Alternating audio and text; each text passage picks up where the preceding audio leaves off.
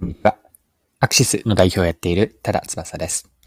今回のテーマはブランディングです。面白いと思ったチュッパチャプスの事例を取り上げて、マーケティングに学べることを掘り下げていきます。よかったら最後までぜひお付き合いください。よろしくお願いします。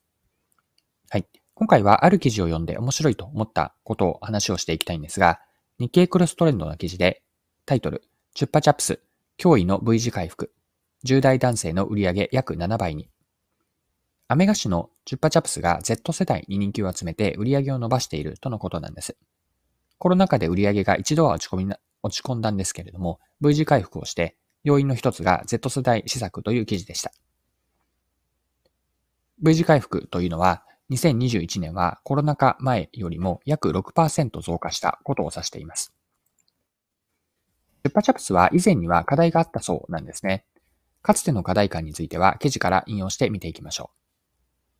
チュッパチャプスは大きな課題を抱えていた。それは小学生にはよく食べられているものの、中高生、大学生と成長するにつれて、喫食率が下がっていく傾向があることだ。理由を知りたくて、そうした若者にインタビューをしてみると、子供っぽい、幼いなどネガティブなイメージがあり、自分たちの商品ではないと思われていることが分かった、と、チュッパチャプスブランドマネージャーの小永井氏は話す。以上が日経クロストレンドの2022年8月19日の記事からの引用でした。でこの課題に対応するために展開されたのは若年層である Z 世代へのマーケティング施策です。具体的な中身についてはまた記事から見ていきましょう。注力したのが Z 世代に影響を与えている人物やブランドから SNS を通じて発信する施策であり、その代表例が9090とのコラボだった。その効果は絶大だった。若者からの支持が厚いアパレルやモデルと一緒に映り込むことによって、チュッパチャプスへの共感性が高まり、自分たちの商品であると早期を変えることに成功。中学、中高生や大学生の間で人前で舐めるのが恥ずかしい行為ではなく、むしろかっこいいスタイルとして広まり、10代の売り上げが爆発的に伸ばす、10代の売り上げを爆発的に増やす原動力となったのだ。以上が日経クロストンの記事からの引用でした。マーケティング施策のこの成功の裏には、あるルールの原種があったとのことなんですが、どんなルールだったのか、また記事から見ていきますね。様々な施策が見事に当たったチュッパチャプスだが、インフルエンサーやブランドとのコラボ、もしくはプロモーションでは、あるルールを原種して取り組んでいる。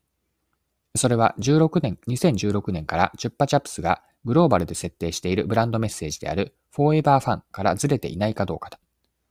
特に気にしているのが、ファニー、かっこ滑稽さではなく、ファン、かっこ楽しさがあること。この線引きはとても難しいが、指標となる内部資料も作り、徹底している。例えば内部資料では何がフォーエバーファンで何がそうではないかを写真で示して視覚を、感覚をつかみやすくし、広告代理店とも共有していると、え、小長井氏は話す。日本での WebCM などのクリエイティブも必ず本社のチェックを受ける。その際、必ず問われるのが、これは日本人的にフォーエバーファンなのかということ。そこで言葉に詰まるようでは承認は得られない。はい、ここまでが記事です。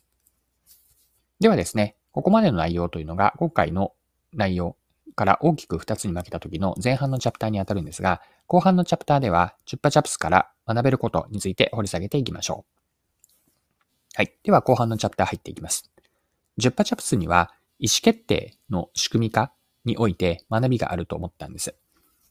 で興味深いのは自分たちが大切にする価値観であるフォーエバーファンをブランドメッセージにしているだけではなくて、実務でも、実務での判断基準にもなっていること。ここすごく興味深いと思いました。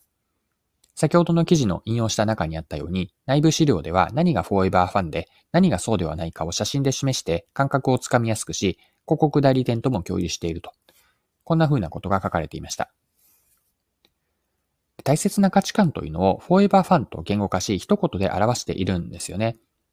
ただし、フォーエバーファンと抽象化することで、人によっては何がフォーエバーファンなのかの解釈って違ってくるはずなんです。そこで社内や内部用、社内で内部用の資料を作って、それを広告代理店という外部とも共有をしているわけですが、フォーエバーファンとは具体的にどういうものなのかを言葉や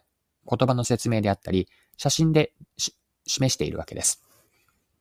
で、この時に何か木をてらったような面白さというファニーではなくて、あくまでファンという楽しい、このフォーエバーファンとの線引きがされて、自分たちがやるべきこと、そしてやるべきではないことを明確にしているんです。で、コンセプトや価値観のような、こうパッと言葉にしたりとか、数字で表現しにくいことも、チュッパチャプスのような徹底をすれば、メンバー間で認識を揃えることができます。いろいろな施策アイデアを考えて、企画、実行するときの判断の拠り所になるんですよね。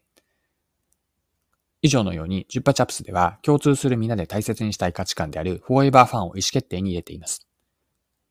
価値観やブランドメッセージは、ただ掲げるだけでは浸透ってしないんですよね。判断の拠り所にするなど、日々の実務で活用することで自分たちのやることに整合性が生まれていきます。自ら体現し続けることで、商品やお客さんへの、商品であったり、お客さんへのコミュニケーションに、いわばこう、魂のように吹き込まれて、ブランドメッセージとしてお客さんに伝わっていくと。これがブランドメッセージの伝え方として大事なことかなというのを今回のチュッパチャプスから学びました。はい。今回も貴重なお時間を使って最後までお付き合いいただきありがとうございました。それでは今日も素敵な一日にしていきましょう。